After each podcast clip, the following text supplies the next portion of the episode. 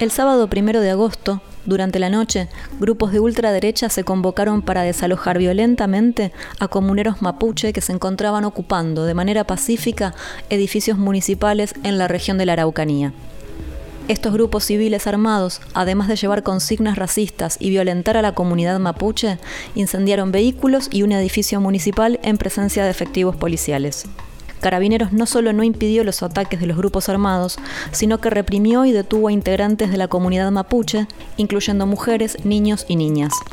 Para que sepan los peñis, los pacos, lo, amarraron y los delincuentes de Victoria lo, vinieron a, a, pegar. A... Testimonio de un comunero mapuche golpeado y detenido en la municipalidad de Victoria. El registro fue publicado en la cuenta de Twitter de Capucha Informativa. Ah, pues desarmar toda la municipalidad que nosotros de una u otra forma lo estábamos cuidando. ¡Esta es la tierra de nosotros! Los comuneros ocupaban los edificios para apoyar la huelga de hambre que llevan adelante el Machi Celestino Córdoba junto a ocho presos políticos mapuche. Le exigen al gobierno de Piñera que cumpla con los tratados internacionales en materia de derechos humanos. El ministro del Interior, Víctor Pérez, había visitado la zona y descartó que en Chile existan presos políticos. El lonco Alberto Curamil estuvo presente el sábado a la noche en el municipio de Curacautín y sostuvo que los hechos de violencia son responsabilidad de los grupos de ultraderecha y de carabineros. Han habido emociones fuertes con nuestra gente, eh, ver llorar a nuestros hermanos porque le quemaron su atuendo, su vestimenta, su macuy, su chamal, chiquelo, quilla, le quemaron su cultrún, le quemaron sus camionetas. Y obviamente que uno también se carga de muchas emociones de ver a nuestro hermano, de ver a una madre llorar por su hija porque es menor de edad y también está prisionera en ese minuto sin poder hacer algo eh, por su hija. Mi nombre es Alberto Curamil, eh, soy lonco del Lofradalco de la comuna Curacautín. El lonco Alberto Curamil es reconocido por haber logrado junto a su comunidad detener diversos proyectos hidroeléctricos que ponían en riesgo el territorio. En 2018, en el marco de esa lucha, Curamil fue imputado por un presunto robo, por esas acusaciones, la Intendencia de la Araucanía pidió 50 años de prisión. El lonco permaneció detenido durante 16 meses y luego del juicio el tribunal lo absolvió de todos los cargos, ya que no se pudo demostrar su participación en el robo. En 2019 fue reconocido con el prestigioso premio Goldman por su defensa al medio ambiente. Curamil estuvo presente en Curacautín durante los ataques a la comunidad mapuche por parte de grupos civiles de ultraderecha primero que nada, yo creo que acá hay una movilización permanente de la nación mapuche y en este caso específico habían hermanos de la comuna de Victoria o de la zona de Mayeco que están movilizadas por los presos políticos mapuche que están en huelga de hambre. Entonces ellos se tomaron la dependencia acá de Curacautín eh, desde el día lunes a primera hora, ¿cierto? Y, por supuesto nosotros le dimos el respaldo, le fuimos a saludar, pero enseguida, ya al día siguiente, comenzaron las amenazas de parte de la sociedad chilena, de las poblaciones de Curacautín, y nosotros en todo momento estuvimos con nuestra gente ahí para poder respaldar, porque el tema de lo que significa un prisionero político, eso eh, nosotros, ningún, ningún mapuche está eh, a salvo de llegar a la prisión como eh, lo están asumiendo hoy nuestros hermanos. Entonces, el día sábado, bueno, precisamente se vio, se dio lo que se venía trabajando durante esa semana. Recordar que también dentro de esta misma semana también se hizo presente el ministro de Justicia, Víctor Pérez, en la región, Víctor Pérez, actual ministro del Interior, forma parte de la renovación de funcionarios en el gabinete de Sebastián Piñera. En el caso de Pérez se sabía, previo a asumir el cargo, de sus vínculos con el sector más conservador de la derecha chilena. Por otra parte, familiares de personas detenidas y desaparecidas difundieron un comunicado en el que se vincula a Víctor Pérez con la última dictadura. No se sentó a conversar con los dirigentes, con los voceros mapuche con los representantes mapuche no se sentó a conversar para poder buscar una vía de solución con respecto a la demanda que está llevando nuestros hermanos. Entonces, sin embargo, se juntó con Gloria Navellán, ¿cierto? que es una líder de la ultraderecha que está hoy operando y que también tiene aspiraciones políticas para poder llegar al poder también. Amigos trayeninos, todos les quiero dar las gracias a los que fueron y a los que no fueron pero apoyaron de una u otra manera por, eh, por el intento que hicimos de tratar de salvar la MUNI. Fragmento de un audio de Gloria Ana Bailán en su cuenta de Twitter. La Araucanía es nuestra, no de los terroristas, dice la publicación. Desgraciadamente nos organizamos tarde, llegamos tarde y tengo una mezcla entre rabia y pena porque creo que nuestro pueblo ya no, no tiene que más perder. Eh, de alguna manera vamos a tener que levantarnos de la ceniza, esa cuestión está clara, pero esto no puede quedar impune. Acá hay responsabilidad tremenda de parte del alcalde y del consejo por no haber sido capaces de pedir el desalojo como correspondía el mismo día en que la municipalidad fue tomada. El único que tenía atribuciones legales para pedirlo era el alcalde y sencillamente no se atrevió. Entonces, bueno, con ellos se reunieron. Ella es una de las dirigentes del APRA, de un grupo paramilitar que está acá en la zona operando, en el cual eh, orquestaron todo este trabajo que se vio reflejado y la verdad que nos sorprendió a todo esa eh, acción fascista que ocurrió contra nuestra gente el día sábado. Creo que Chile tiene un gobierno fascista Chile tiene un gobierno racista y son ellos los que hoy están en el poder. Además, eh, cuando uno dice esto, es porque son, son personas empresarios, ¿cierto? Y que tienen su trayectoria desde hace rato acá en su en sus capacidades de cómo maniobrar, qué sé yo, estafas contra el pueblo.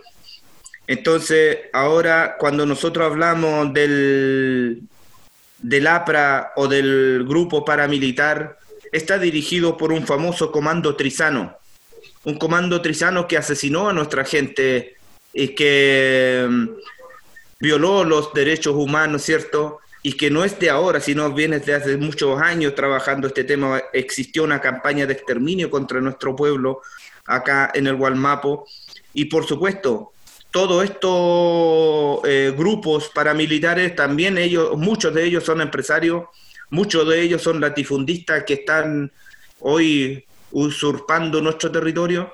Entonces es eh, claramente uno puede decir que hay un interés económico, un interés capital de parte de estas personas que Hoy mandaron a los pobres mismos de las poblaciones para poder atentar contra nuestra gente y contra la vida de nuestros hermanos. Pero el por qué movilizarse, bueno, tiene que ver con la injusticia y con la, con la cantidad de años de condena que se le da a nuestros hermanos. Posteriormente, ahora, debido a esta pandemia, ¿cierto? aquellos violadores de los derechos humanos, aquellos, aquellos que cometieron muchos asesinatos en la dictadura militar, estaban en una cárcel especial, Punta Peuco.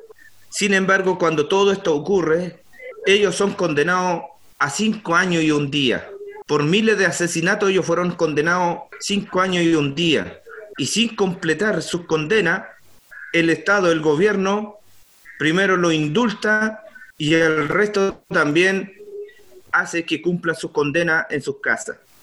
Como por ejemplo también lo que ocurrió ahora recientemente con, el, con ese carabinero que asesinó a Camilo Catrillanca, sin ser condenado, estando en un proceso de investigación aún, el Estado le permite para que cumpla su prisión preventiva en su casa. Camilo Catrillanca era un joven comunero mapuche asesinado por carabineros en noviembre de 2018. Funcionarios policiales y el propio ministro del Interior, por entonces Andrés Chavnik, sostuvieron que la muerte de Catrillanca se dio en un incidente producto de un robo de un vehículo. Sin embargo, las evidencias pudieron demostrar que el joven murió acribillado cuando el comando jungla ingresó al territorio mapuche. Y nuestros hermanos presos políticos mapuche están encerrados ya por 6, 7 años, 8 años y sin tener un gesto de humanidad con nuestra gente. Pero además también Chile ha firmado tratados como el Convenio 169, Y ahí también explica de que si nosotros tenemos una atención ante un tribunal que debiera ser distinta, que nuestra condena debiera ser en un espacio abierto, considerando nuestra cultura y nuestra cosmovisión. Entonces, eso es lo que hoy nuestros hermanos ha hecho que puedan organizar esta huelga de hambre. Usted se podrá imaginar eh, en qué condiciones están después de eh, tres meses sin alimentarse. Eh, es obviamente que hay un, deterioro físico, un deterioro psíquico, de hecho, y, cuando están aún más atentos de lo que está ocurriendo hoy. Ojalá, un, yo creo que ellos están a la espera de que el gobierno prontamente le pueda dar y ceder su demanda. También son gobiernos que tienen mucho interés para sus empresas. Son empresarios que están hoy gobernando. Entonces, hay un modelo, hay un sistema capitalista que hoy está, que tiene bajo amenaza nuestro territorio.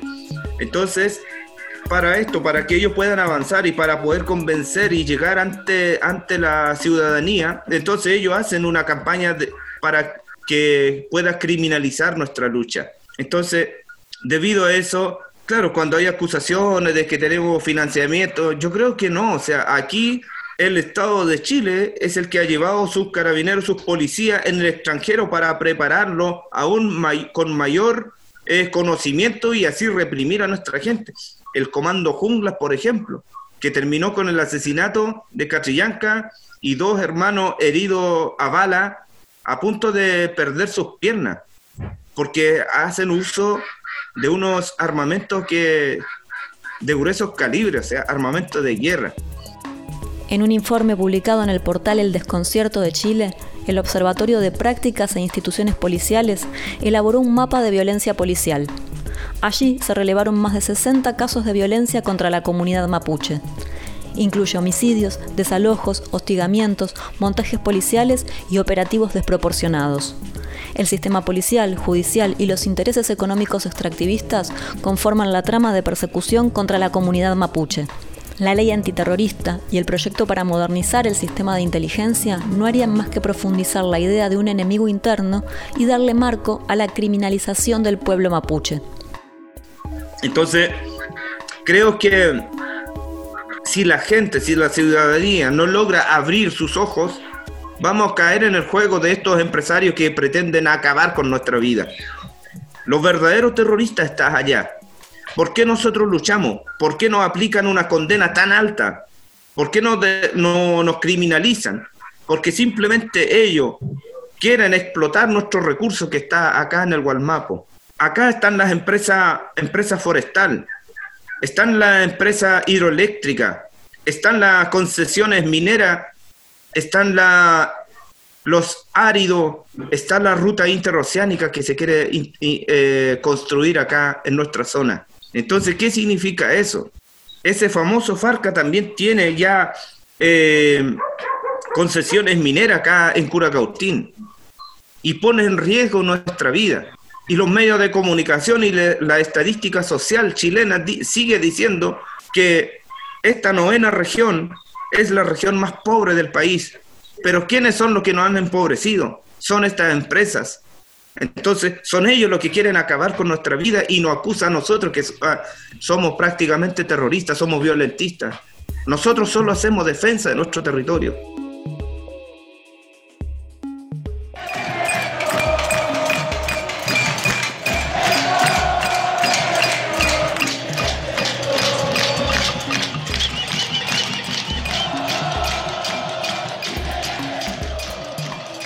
Próximo 18 de octubre se cumplirá un año de las revueltas que cambiaron a buena parte de la sociedad chilena. En cada manifestación y en la Plaza de la Dignidad nunca dejó de estar presente la bandera mapuche. Yo aún estaba en la cárcel cuando comienzan las manifestaciones, comenzó el estallido social y comenzamos a ver nuestra bandera y muchas banderas. Creo que nos llenó de mucho orgullo y hasta el día de hoy me sigo sintiendo orgulloso porque el pueblo chileno, aquellas eh, personas pobres de las poblaciones, reconocieron la lucha de un pueblo que lleva por años contra este fascismo, contra este racismo, contra este sistema, estos gobiernos empresariales. Entonces, y con lo que ocurrió acá el día sábado, esto no va a cambiar y esto también le tiene que quedar claro al gobierno. Porque aquí ellos usaron personas inconscientes, personas incluso alcoholizados y drogados. Pero la clase social que están movilizadas y que son parte de la lucha social, ellos aún han manifestado su solidaridad con nuestro pueblo. Ellos hoy día se están manifestando en, todo, en diferentes poblaciones, en diferentes regiones y en diferentes comunas a nivel nacional e internacional se están manifestando con su solidaridad para nuestro pueblo, nación mapuche. Entonces, eh, no va a cambiar esta lucha que estamos llevando contra el capitalismo. Ser mapuche significa tener una vida muy diferente a la sociedad chilena creo que tenemos una cosmovisión, creo que tenemos una espiritualidad, tenemos un idioma que nos permite comunicarnos con, nuestro entorno, con nuestra tierra, con nuestro wincul, con nuestro lelfen, con nuestro koyam, con nuestro ko leufu. Todo esto nosotros lo tenemos y tenemos una plena comunicación y es la que nos permite también existir.